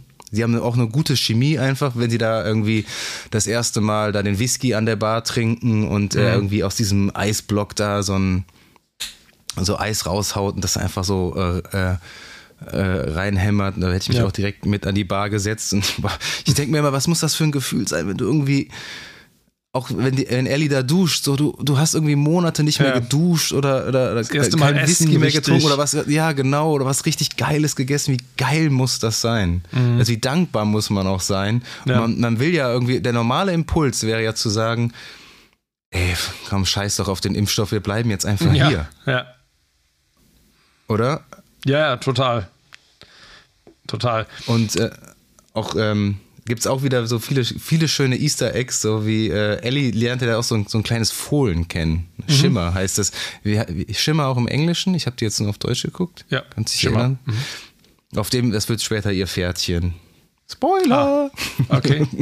Ich nehme auch mal ja. an, es gibt ja diesen einen Moment, wo ähm, sie flucht da ja am Tisch so ein bisschen herum, ne, hat ja eine relativ lockere Sprache. Und dann Stimmt, ähm, ja. pöbelt sie ja, ja so, ein, so, ein, Mädchen an und eine Jugendliche an, die so zu ihr guckt. Dann dachte ich auch, das hat bestimmt irgendeine Bewandtnis, weil die kommt in der Folge gar nicht mehr vor. Ob es entweder, ähm, dachte ich, ist es eine Darstellerin, also entweder aus den Spielen irgendwer, ähm, oder ist es schon mal so ein Verweis auf die Orientierung von ihr. Also es, es wird ja einen Grund haben, diesen Moment ähm, da eingebaut zu haben. Ja, also es könnte Dina sein, aber Dina ist ein äh, wichtiger Charakter in Last of Us Part 2 und ja. äh, weiß ich aber nicht. Aber deswegen habe ich auch, auch, sehr gewundert, warum sie das damit reingenommen haben. Wie du schon sagst, vielleicht irgendwie, um so ihre sexuelle, sexuelle Orientierung so anzuteasen. Keine mhm. Ahnung. Aber sie ist ja sehr rough. Ne? Also so und man merkt auch, sie ist ähm, Tommy und äh, Maria gegenüber so mega grumpy, ne? Also sie, ja. sie wie so, möchte Joel so für sich schon irgendwie so haben. Ja, wie so eine Gefühl. Eifersucht. Eifersüchtig. Ja, genau, dann. eifersüchtig, ja, ja genau. Ähm, und dann wird langsam auch wieder Sarah zum Thema, weil die war ja lange, mhm. Wurde, äh, wurde sie ja nicht thematisiert, ne? zu Recht natürlich von Joel. Und was wir ganz vergessen haben, Joel hat ja äh, Panikattacken, hatte er ja auch schon, ach, wo sie da ähm, an dieser Hütte da waren, bei dem, bei Marlon. Ja. Da gehen sie ja, geht er ja auch raus und hat so einen, ja, hat so einen, so einen Anfall, ne? so eine Panikattacke. Ja. Und ähm, ja, und das fand ich das, auch eine gute Änderung, weil das, das ja, gibt es im Spiel so auch nicht. Ja, ich meinte, aber das ist ja auch das, was in den Folgen davor schon so ein bisschen ne, mit dem Scharfschützengewehr. Man sieht es ja an seinem Gesicht schon, dass der irgendwie so kurz vorm Zusammenbrechen ist. Was er in den allerersten Folgen nicht hat. Da ist er relativ kühl so und relativ gut darin im, im Überleben und ähm, das war doch schon so leicht, schon leicht angeteased, dass es da irgendwie mhm. mit ihm irgendwie ein PTSD oder was der da hat, so ein bisschen anfängt genau. zu bröseln alles. Ja, genau. Die, ähm, und die sind auch toll gespielt. Also auch da, ne, so, was da im Gesicht bei ihm passiert, ist ähm, wirklich sehr, sehr gut. Ja. Und äh, da gibt es ja diese Szene, wo, ich, ich weiß nicht, ähm, also er versucht ja Tommy äh, zu überreden, dass äh, er ist auch super egoistisch, finde ich. Er ist, halt, er ist halt da wirklich wie ein richtiges Arschloch so. Also Tommy sagt ja auch dann zu ihm, sagt ihm die Wahrheit ins Gesicht, nur weil dein Leben scheiße ist, muss das nicht heißen, dass meins auch scheiße sein ja. muss. Also genau, du, just because life stopped for you, it doesn't have to stop for me. Genau, und er hat ja recht, ne? Und ich finde Joel Aber ist natürlich super auch egoistisch. Hart, ne? Also beide, sagen sie auch, ne, beide später, ne, entschuldigen sich ja beide dafür. Es ist ja von ihm auch kein besonders freundlicher Satz. Ja, aber ich, ich finde es total verständlich. Also, also ich bin, bin, da eher auf Tommys Seite, muss ja, ich ehrlich gesagt aber sagen. Aber Joel ist natürlich auch grumpy, weil er, er, hat ja nichts mehr von seinem Bruder gehört. Ne, was ja auch so also es ist natürlich auch verständlich, ja, dass er da. Ja, okay, das stimmt, aber er, er, kommt ja auch da an, wenn er ihnen das erste Mal Hallo sagt, sagt er hier, ich bin hier, um dich zu beschützen. Ja, so, ja klar, der, klar. Der, der, ist in Jackson äh, dazu den besten Schutz, den man haben kann in dieser Welt. Und Joel ja. denkt immer noch, er muss seinen kleinen Bruder beschützen. Ähm, das zeigt auch einfach, wie, ja, weiß ich nicht, jetzt unreif vielleicht das falsche Wort, aber mhm. ähm, wie engstirnig er immer noch ist, so was das, was so die Hierarchie äh, mhm. angeht, er und sein Bruder. So, ja. ne? Also Tommy hat so sein Leben in, in, den Griff bekommen. Er spricht ja auch immer so ein bisschen abfällig über ihn. Ja, so Tommy möchte immer die Welt retten und ja, er ist ja, zu den Marines gegangen und äh, ähm, man sollte sich um seine Familie kümmern. Und äh, genau das, was, was Joel nicht kann, was Joel genommen wurde, so das baut äh, Tommy sich jetzt halt da auf. Mhm. Und das ist ja diesen, diesen Lernprozess, den macht er ja dann äh, in der Folge dann ja auch durch. Ja. Der, der Joel, ne? Also er versteht ja dann auch, ähm, warum Tommy so handelt. Und trotzdem kriegt er es ja hin, ihn dann doch zu überreden. Einer sehr äh, emotionalen Szene. Und auch in der ersten Szene, wo Joel sich das erste Mal so richtig verletzlich zeigt, muss man ja sagen. Ne? Ja. Und auch da wieder, ähm, also die Szene ist die, äh, das ist die Emmy-Szene quasi. die er da gespielt hat. Also die, diese Trauer, diese Verletzlichkeit, diese Angst, nicht zu wissen, wie es jetzt weitergeht. Ähm, ja, ist halt super. So hat man ihn halt noch gar nicht erlebt. Ne? Das ist ja so ein gradueller, ja, emotionaler Verfall, den er ja hat über die letzten Folgen. Und was natürlich auch daran liegt, dass er halt ähm, näher an Ellie wieder ran oder jetzt das erste Mal richtig nah an Ellie rangerückt ist. So, oder was zu, oder Emotionen zugelassen hat, weswegen ja auch wieder diese Erinnerungen an seine Tochter auch wieder verstärkt kommen. Genau, es gibt ja diese Szene, wo er also eine Frau sieht, die von hinten quasi also dieselbe Frisur hat, dieselben ja. Haare wie Sarah und wo er sich dann halt denkt, so, fuck, das, das hätte meine Tochter sein können, weil die hat ja, und mein, meine Enkelin, ne? Mhm. Ähm, und äh, ne, das wird ja alles angeteased, eben durch dieses Traumata, was er da hat, durch diese Angstattacken, dass äh, das Thema Sarah wieder hochkommt. Maria passt ja dann auch ähm, auf Ellie auf und dann sieht sie, ja, der Grabstein kann man das ja nicht nennen, aber so über dem Kamin so zwei Namen und der Gedenktafel. Gedenktafel, genau, damit äh, der Sohn von Maria, Kevin und Sarah und äh, Ellie nimmt an, dass das beides die verstorbenen Kinder von Maria sind mhm. und erfährt dann zum ersten Mal, dass Joel eine Tochter hatte, worüber er natürlich nie gesprochen hat. Was auch krass ist, ne? Man bedenkt, es, die genaue Zeitspanne wird ja nie ganz klar. Er sagt ja, it, it was months since she was bitten, dass sie nie darüber gesprochen haben. Also wir erfahren ja immer nur so Mini-Häppchen von der Reise. Das ist schon krass. Aber ja, aber es ist ja auch, das ist ja sein, das ist ein Wunderpunkt.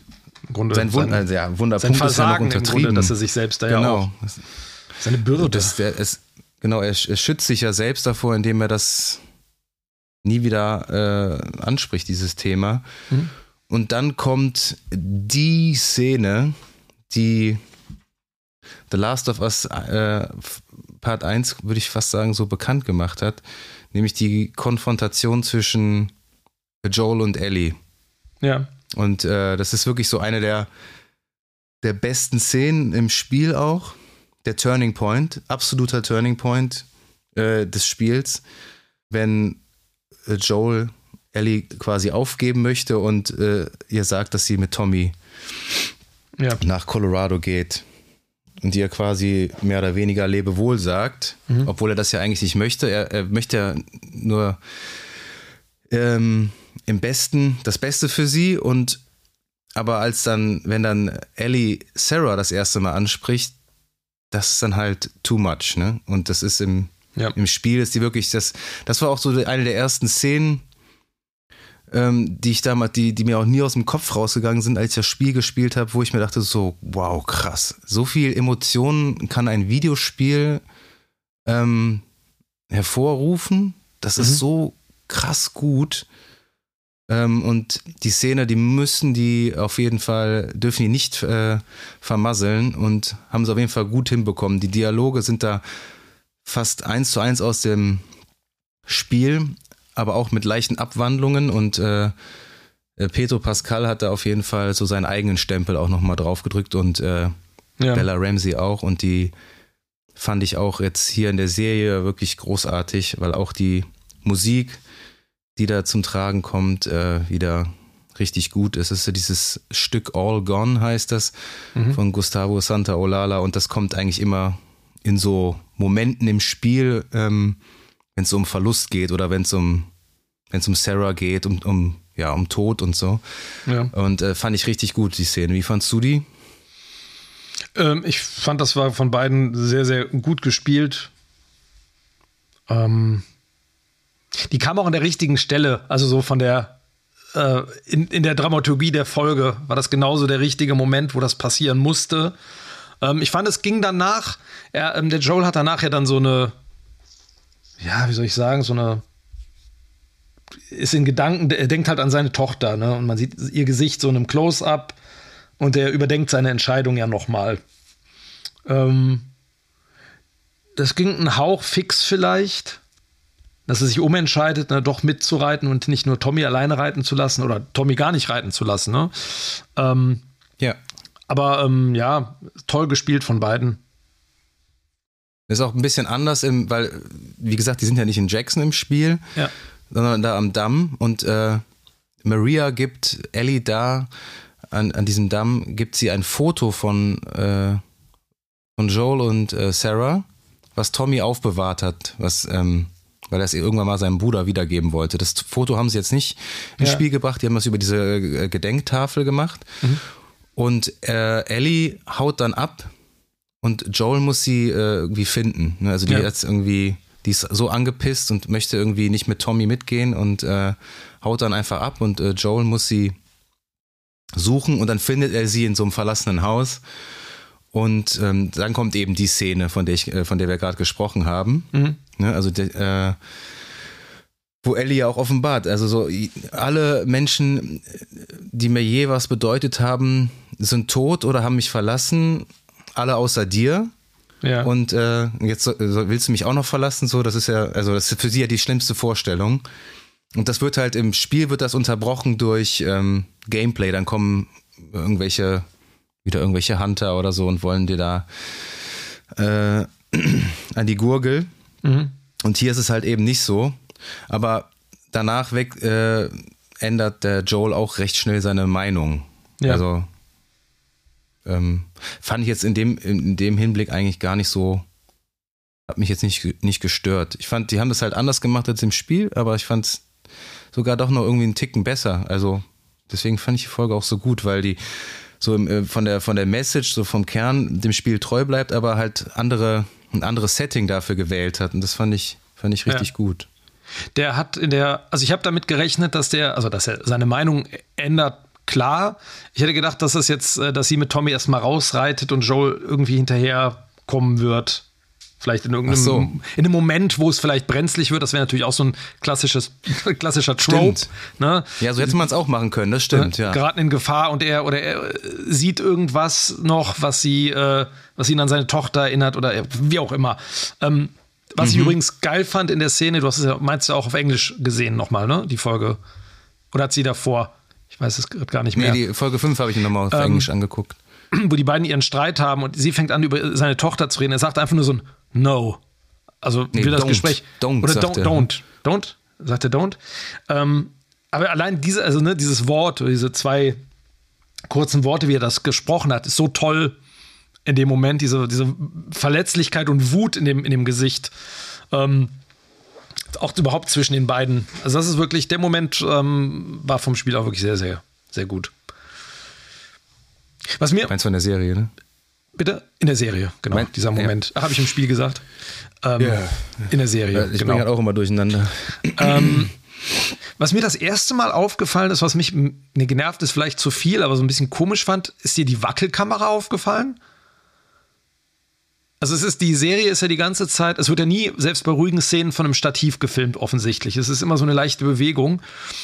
Und in der Folge jetzt gab es zwei, drei Einstellungen, wo die einfach irgendwo sitzen und so eine totale und die Kamera macht die ganze Zeit so ein Shake so ganz leicht. Ist mir das erste Mal aufgefallen. Dachte ich so, hä? Irgendwie, äh, das war ein bisschen störend. Ist mir vorher nie aufgefallen, nur in der Folge. Vielleicht, weil es jetzt nicht so actionbetont war. Ja. Ja, gut, die ganze Serie ist ja eher so, besteht ja eher aus, ähm, ja, Handkamera. Ja, so- also Dokument, Gibt ja- also, gibt ja, ja- doku dokumentarisch nicht ganz, aber ja, ja. Es werden ja so stabilisierte, es sind keine Gimbal-Shots, aber so leicht stabilisierte Handkamera. Aber das ist mir irgendwie das erste Mal aufgefallen. Muss man nochmal Ja. gucken in den anderen Folgen, ob das. Äh, Es gibt mit sicherlich äh, Serien, die noch besser produziert sind und die noch schönere Kameraeinstellungen haben. Da Ja. bin ich, glaube ich, bei dir. Das ist bei The Last of Us.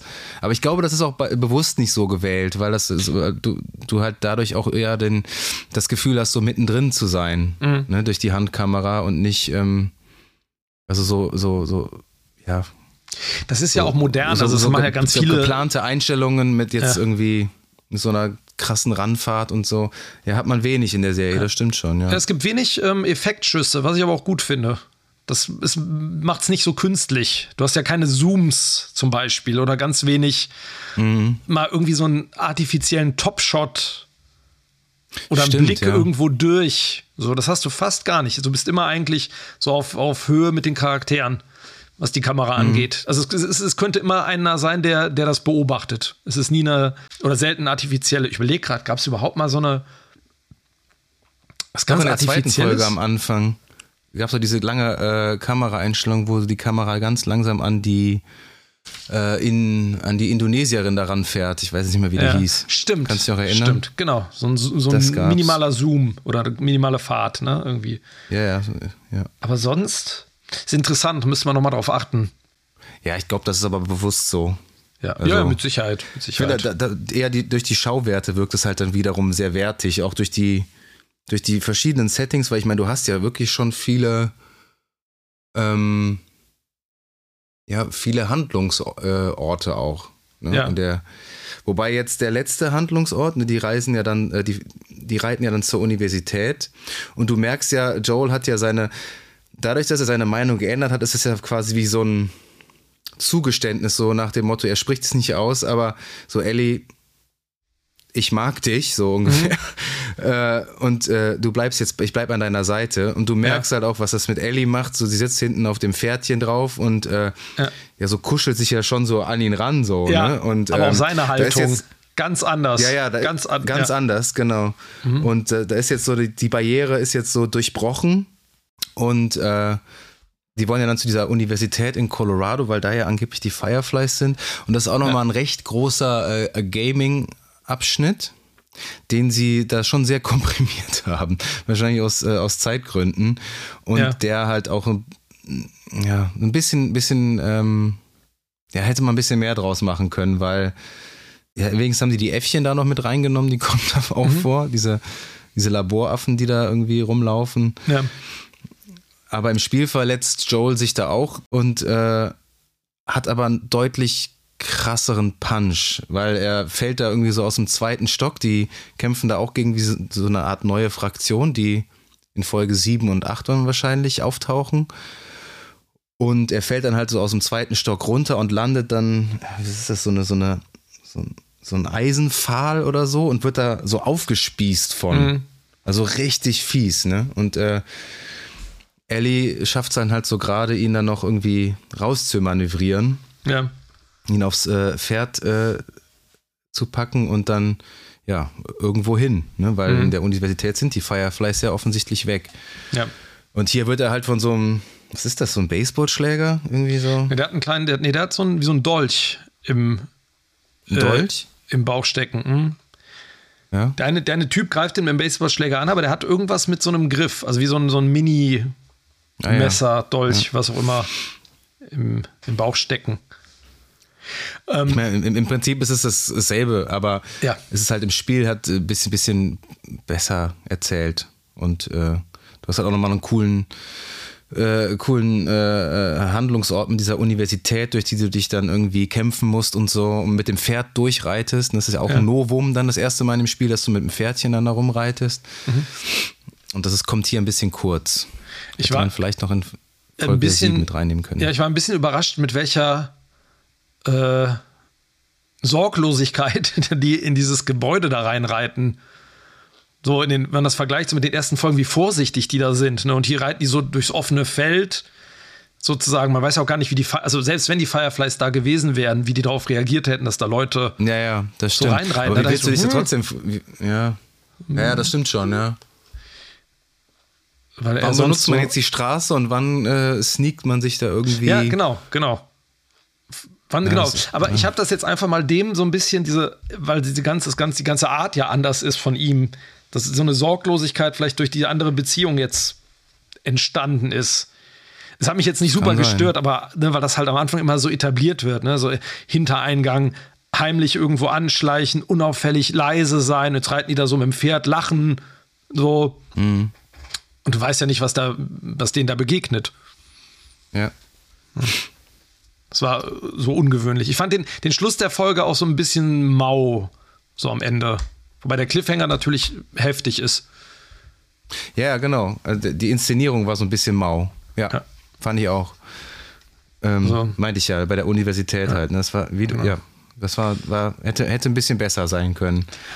Aber was ich Ähm. an der Folge, äh, an der Serie so lustig finde, ist, irgendwie endet jede und Folge damit und das ist so ein bisschen das, was ich am Anfang mal meinte mit diesem abgeschnitten, also dass immer so Handlungsstränge so beendet sind. Man, also ich weiß am Ende einer Folge nie, wo es jetzt hingeht. Das Aber ist das immer ist so voll gut, komm, was super. ich gut finde. Es ist gut, immer so gut für dich. Ja, gut, also ich finde das gut. Ich finde das, weil du, du denkst, okay, er ist jetzt, äh, verliert er sein Blut, ist äh, ohnmächtig, Eddie kann eigentlich alleine nichts machen. Was passiert jetzt? Was gibt es jetzt für, für Möglichkeiten? Das ist spannend, finde ich. Ja, so sollte es sein. Ja. Mit dem Cliffhanger. Aber ich meine, er hat nicht irgendwie jede gute Serie oder es ist ja auch so, ein, so, ein, so eine Charakteristik von, von so Episoden, dass die immer mit einem Cliffhanger natürlich enden, da, damit du immer noch die nächste Folge gucken willst. Ne? Das ist ja. Ja, natürlich, aber es gibt dann ja Usus. manchmal, hast du so Serien, wo du weißt, okay, es gibt noch die Player sozusagen, die mhm. irgendwie noch im Spiel ja, sind. Ja, ich meine, klar, du hast natürlich jetzt den Tommy theoretisch und die, die, Fraktion, dann hast du die Fireflies, die kommen könnten. Ähm, keine Ahnung, was mit Fedra ist. Es gibt natürlich so ein paar ähm, Spielfiguren, die noch irgendwie im Rennen sind. Aber es gibt nichts, was jetzt so drauf, drauf hindeutet schon mal. Mhm. Was, ja, ich muss mich dann immer in deine passiert. Lage hineinversetzen. Ne? Ich kenne ja. ich, ich kenn ja die Spiele in- und auswendig. Ich weiß ja eigentlich immer irgendwie, was dann also meistens zumindest, glaube ich, was, ja. was passiert. Und auch wenn man mal irgendwie guckt, äh, es gibt ja dann immer am, am nächsten Tag dann noch äh, den, den Teaser für die nächste Episode und mhm. da weißt du ja, dass die nächste Episode wird Left Behind heißen und da, weiß, man, da weiß man als Spielkenner, worum es auf jeden Fall gehen wird. Okay. So. Ja, bin ich mal gespannt. Also es gibt so für mich jetzt da keine, also ich habe jetzt keinen Anhaltspunkt, wo ich sagen würde, okay, das ist jetzt so der nächste, da muss es jetzt hingehen weil dadurch, dass die Fireflies jetzt da auch erstmal aus dem Rennen sind, die haben ja eine grobe Vorstellung, wo die sein könnten. Die haben ja diese Karte gesehen. Ähm, die finden ja auch an der einen Stelle so eine Notiz. Und ich dachte auch, das ist auch voll wie im Spiel gerade, wo sie diese Notiz finden mit dieser Checkliste und dann diese Wand mhm. mit den Pins. Das, da dachte ich so, könnte ich mir total vorstellen, dass die da rumliegt im Spiel. Und dann äh, kann man sich das so angucken und dann steht da irgendwie eine Info. Ja, das ja, war so sehr, stimmt. sehr gamig. Im, Im, Spiel finden die so ein ähm so ein Audiorekorder ja. von dem, ja, ja. Von dem Arzt, der da äh, gearbeitet hat und der dann sagt so, ja, es hat hier nicht funktioniert mit dem, mit dem Impfstoff. Wir, wir ziehen alle jetzt nach Salt Lake City, mhm. in dieses St. Mary's Hospital. Ja. Und das ist das Ziel ja. von Joel und Ellie. Genau. Also, fassen wir zusammen. Ähm, also ich, ich fand die richtig gut. Ähm, ich würde, es ist immer schwierig jetzt, das, ja, das man so kann es nachher immer besser, ja, besser beurteilen, glaube ich, wenn, wenn die Serie einmal komplett ähm, zu, äh, zu Ende ist, dann einzuordnen, welche Episode war die beste. Ja. Ähm, aber ich finde, so was ähm, die Dynamik von Joel und Ellie angeht, war das bisher für mich die beste Folge, auch weil die so viele tolle Charaktermomente hatte, die es in den Spielen eben nicht gab mhm. Und die das ganze The Last of Us Universum wirklich nochmal so größer gemacht haben und ähm, fand ich gut. Hat mir äh, ja, deutlich besser gefallen als Episode 4 und 5. Ja, ich finde, die kam von der Art ihrer Erzählung auch an der richtigen Stelle. Das ist eben nicht, die letzte Folge war relativ actionlastig und diese Düsterheit und ähm, das jetzt ähm, die Folge sich mehr auf Charaktere konzentriert hat und eben nicht, dass die jetzt am Ende doch noch mal eine ähm, Armada von irgendwelchen Infizierten einfach mal reingeschmissen haben noch, sondern das ist nur halt diese, keine Ahnung, ob das Plünderer oder wer auch immer da diese Fraktion war am Schluss. Ähm, und dass der Tommy auch gefunden wurde jetzt in der Folge. Das war nämlich auch so ein Element, wo ich jetzt dachte, das hätte man nicht noch viel länger auswalzen müssen. So, mhm. diese, dafür, dafür ist das dann nicht groß genug gewesen.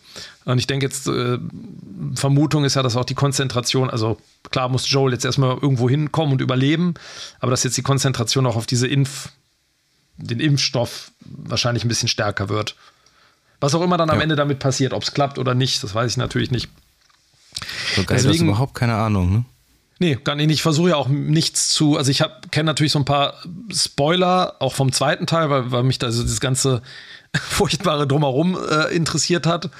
Ähm, aber ansonsten keine Ahnung, wie das enden wird, was natürlich sehr, sehr schön ist.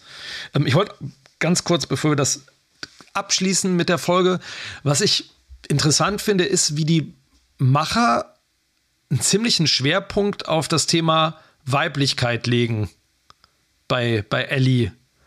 Es gab ja die eine Folge, ähm, wo sie die Ach so, Tampons ja. findet, ne? Und dann sagt Ja. so, ah, Gott sei Dank, ne?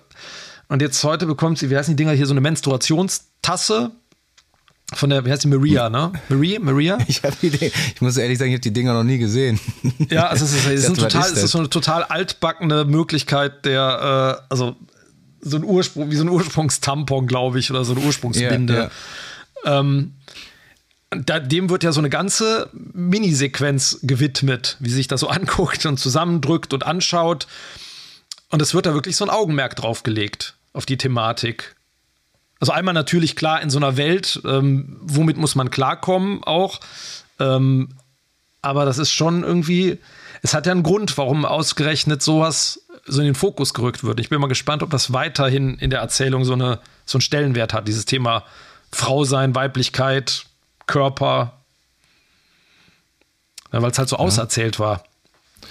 Interessante Beobachtung. Ich, ich denke eher, dass das, äh, oder ich habe mir da eher, ehrlich gesagt gar nicht so große Gedanken drüber gemacht, Ja.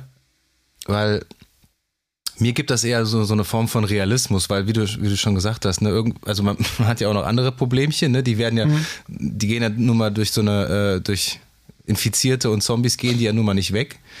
Man hat ja immer noch so seine, seine normalen Ja, Baustellen, seine, seine, äh, äh, seine Wehwehchen oder was auch immer und dass sie das halt irgendwie da so mit einbauen, falls jetzt irgendjemand fragt, so, ja, aber Ellie hat doch auch, was macht die denn? Aber ich, wenn die ihre Menstruation hat, keine Ahnung. Also, ich weiß es nicht, ich habe keine Ahnung. Ähm, Ja, aber das ist es ja, ne? Ja, ich meine, da wird ja auch nicht erwähnt, irgendwie so, wann gehen die denn endlich mal auf Toilette? So, ne? Das passiert ja vermutlich Ja, auch, aber es wird so, es wird so erzählt. Ja, Deswegen, wer weiß, wo das noch hinführt. Ich, aber natürlich, ja, das ist nat also, ja, schon so ein bisschen. Ich denke, es geht denen natürlich auch darum und auch im Spiel ist es ja auch äh, ein großer Teil der äh, The Last of Us DNA, äh, so starke Frauen ähm, Ja. zu zeigen. Also das haben sie halt auch geschafft mit den Spielen und ähm, Ja. diese Route wollen sie wahrscheinlich mit der Serie auch einschlagen, was ja per se jetzt äh, nicht verkehrt ist. Nee, vor allem vermutlich auch, habe ich ja eben schon mal gesagt, so in Hinblick auf einen zweiten, eine zweite Staffel, den zweiten Teil des Spiels, wo ja diese Thematik mit Ellie ja auch noch mal irgendwie stärker äh, in den Vordergrund rückt, wo es auch diese ganzen Diskussionen gab. Ähm, deswegen bin ich mal gespannt, ob das weiterhin so, so Thema wird. Das wurde ja am Ende dann so, so ein bisschen, da sagt sie irgendwie, "Ugh, gross oder so, ne, wo sie sich das dann so anguckt. Es wurde dann so ein bisschen weggespielt. Ja, aber ich fand das interessant, weil die, die Folge halt auch diese Beobachtung von diesem Mädchen äh, so ein paar Elemente hatte, die schon ein paar Sachen zumindest eventuell, ich weiß es ja nicht, aber schon mal so, so zurechtlegen für Ellie. Ja, genau. Die wollen einfach, glaube ich, immer so ein paar Hinweise einstreuen, um mir zu zeigen, so, damit vielleicht viele Leute auch nicht so vor den Kopf gestoßen werden. Äh, wie, äh, äh, Spoiler, Ellie ist lesbisch, ja. Ja. Äh, wo kommt das denn jetzt her? Ja. Ähm, wahrscheinlich haben sie deswegen so viele Hinweise da eingestreut. Das wäre jetzt. Oh, zuerst ich mir da- schwule Männer mit Bärten und jetzt das. Das ist nicht meine Zombie-Apokalypse. Genau. Natürlich. Ähm, nein, aber ich fand es war eine gute Folge, weil die sich abgehoben hat von den, ähm, auch von den anderen Folgen. Einfach durch Setting, durch die, die Art der Erzählung und das einfach, äh, die alle wirklich einfach schöne Szenen miteinander hatten. Tolle, tolle Charaktermomente. Auf jeden Fall, ja. Also, wie man das, ich glaube, das, wie du schon gesagt hast, ich glaube, es wird interessant, die einzuordnen im Gesamtbild. Ich glaube, es kommen noch drei Folgen, ne? Ich glaube, die neun waren es, ne? ja, drei Folgen noch, ja. Deswegen wird es dann spannend zu sehen, okay, wie, wie ist so die Gewichtung der einzelnen Folgen im Gesamt, im Gesamtkunstwerk am Ende. Genau. Ja, und da wären wir auch schon nach schmalen knapp eineinhalb Stunden am Ende. Ja. Ähm, wir sagen auf jeden Fall wie immer vielen Dank fürs Zuhören. Und äh, wenn euch unser Podcast gefällt, dann äh, folgt uns doch gerne mal beispielsweise auf unserem Instagram-Kanal at screen-shots-podcast. Schaut auf unserer Website vorbei www.screen-shots.de oder ihr lasst uns ein Abo auf allen gängigen Podcast-Plattformen da und aktiviert die Glocke, damit ihr garantiert auch keine Folge mehr verpasst. Und alle Infos und Links packen wir auch immer noch in die Show Notes, da könnt ihr auf jeden Fall auch nochmal reinschauen. Genau. Und nächste Woche geht es dann weiter mit Folge 7 von The Last of Us und wir hoffen, ihr hört auch da wieder rein und bis dahin bleibt uns nicht viel mehr zu sagen als ihr werdet noch von uns hören.